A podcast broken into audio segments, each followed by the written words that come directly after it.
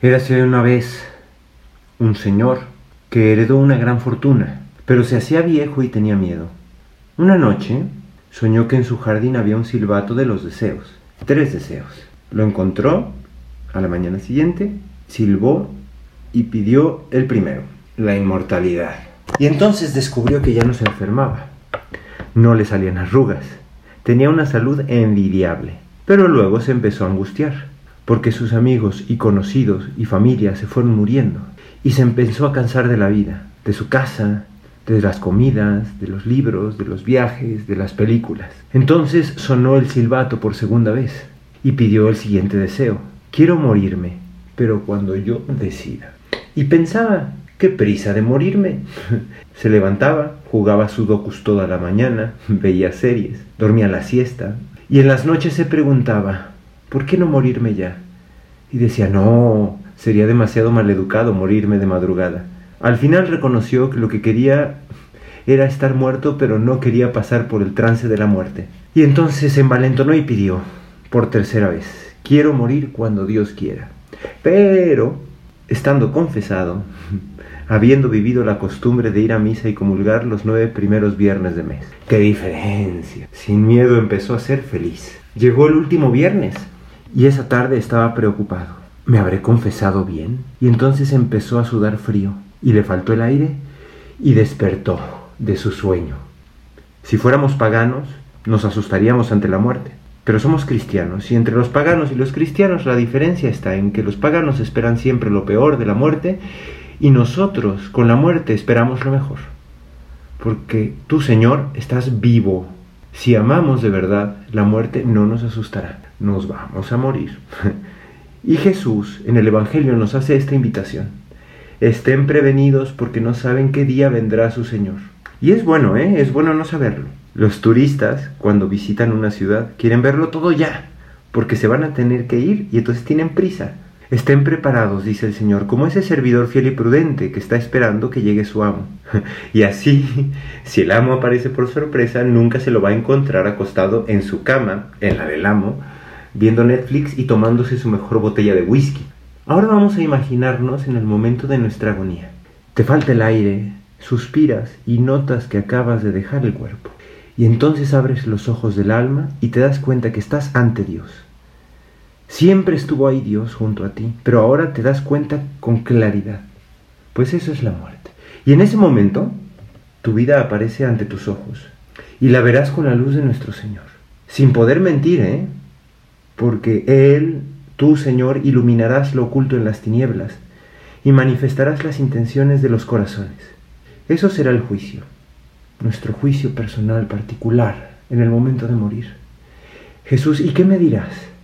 ¿Me dirás mis calificaciones, mi fortuna, mi fama, la cantidad de las obras buenas que hice? Yo alguna vez escuché que el cardenal Ratzinger platicaba esta historia un irlandés murió y se puso en la cola del cielo. ¿Por qué un irlandés? No lo sé. Pero un irlandés murió y se puso en la cola del cielo. Descubrió que en la puerta no estaba San Pedro, sino Jesús. Y entonces se puso nervioso. Porque al primero que estaba en la fila le dijo, tuve hambre y me diste de comer. Pasa. Al segundo le dijo, tuve sed y me diste de beber. Adentro. Y así fue pasando hasta el irlandés que se quiso salir de la fila pero Jesús le llamó, oye, oye, oye, Cormac, ven acá. Pero es que Señor, yo no hice nada de estas cosas que hicieron estos que estaban aquí. Y Jesús le dijo, ¿cómo no? Una vez pasaste por una iglesia, te asomaste, me viste solo en el sagrario y me contaste un chiste. Pues yo imagino el juicio como un scan de nuestro ADN espiritual. Si no encuentran tu ADN, sino el de Jesús, podrás pasar porque habrás llegado a tu casa.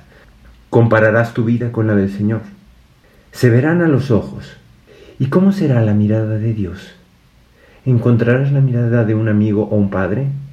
¿O la de un conocido, pero pues nada más conocido como así de oídas? Podríamos descubrir que no estamos en sintonía de sentimientos Jesús y nosotros, o Jesús y tú, que los sentimientos de Jesús son distintos a los tuyos. Podrías descubrir que a lo mejor estás llegando al cielo pero no eres absolutamente libre, que tienes todavía como cadenas a esta tierra. y desearás purificarte en el purgatorio.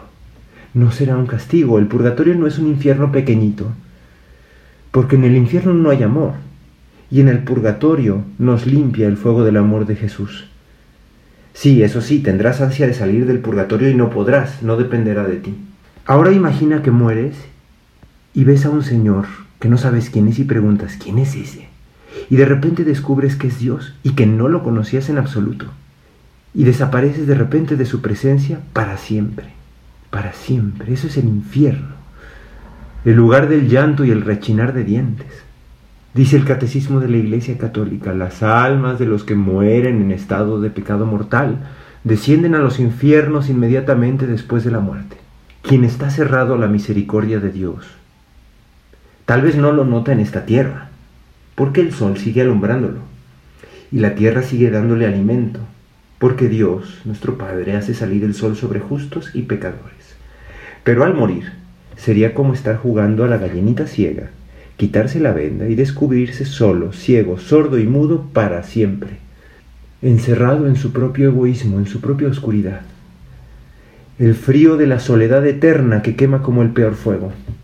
Pero también podrías morirte que se te haga tu scan espiritual, el juicio, y encontrar a tu amigo que te vea a los ojos y te dice, cuánto he esperado este momento, cuánto he esperado que vinieras a mí. Pues eso es el cielo, el abrazo de Dios y a Dios. Todo será alegría y amor, siempre más, siempre mejor, eternamente. Señor, quiero ir al cielo. Señor, por favor, crea en mí un corazón puro. Como a Jesús se va y se vuelve por María, ella nos llevará de la mano al entrar al cielo. Aprovechate de sus ayudas. Usa, por ejemplo, el escapulario del Carmen, para que en el momento de la muerte, cuando oigas el en sus marcas, listos, fuera, entres derechito al cielo. Y si pasas por el purgatorio, la Virgen vaya por ti el sábado siguiente a tu muerte.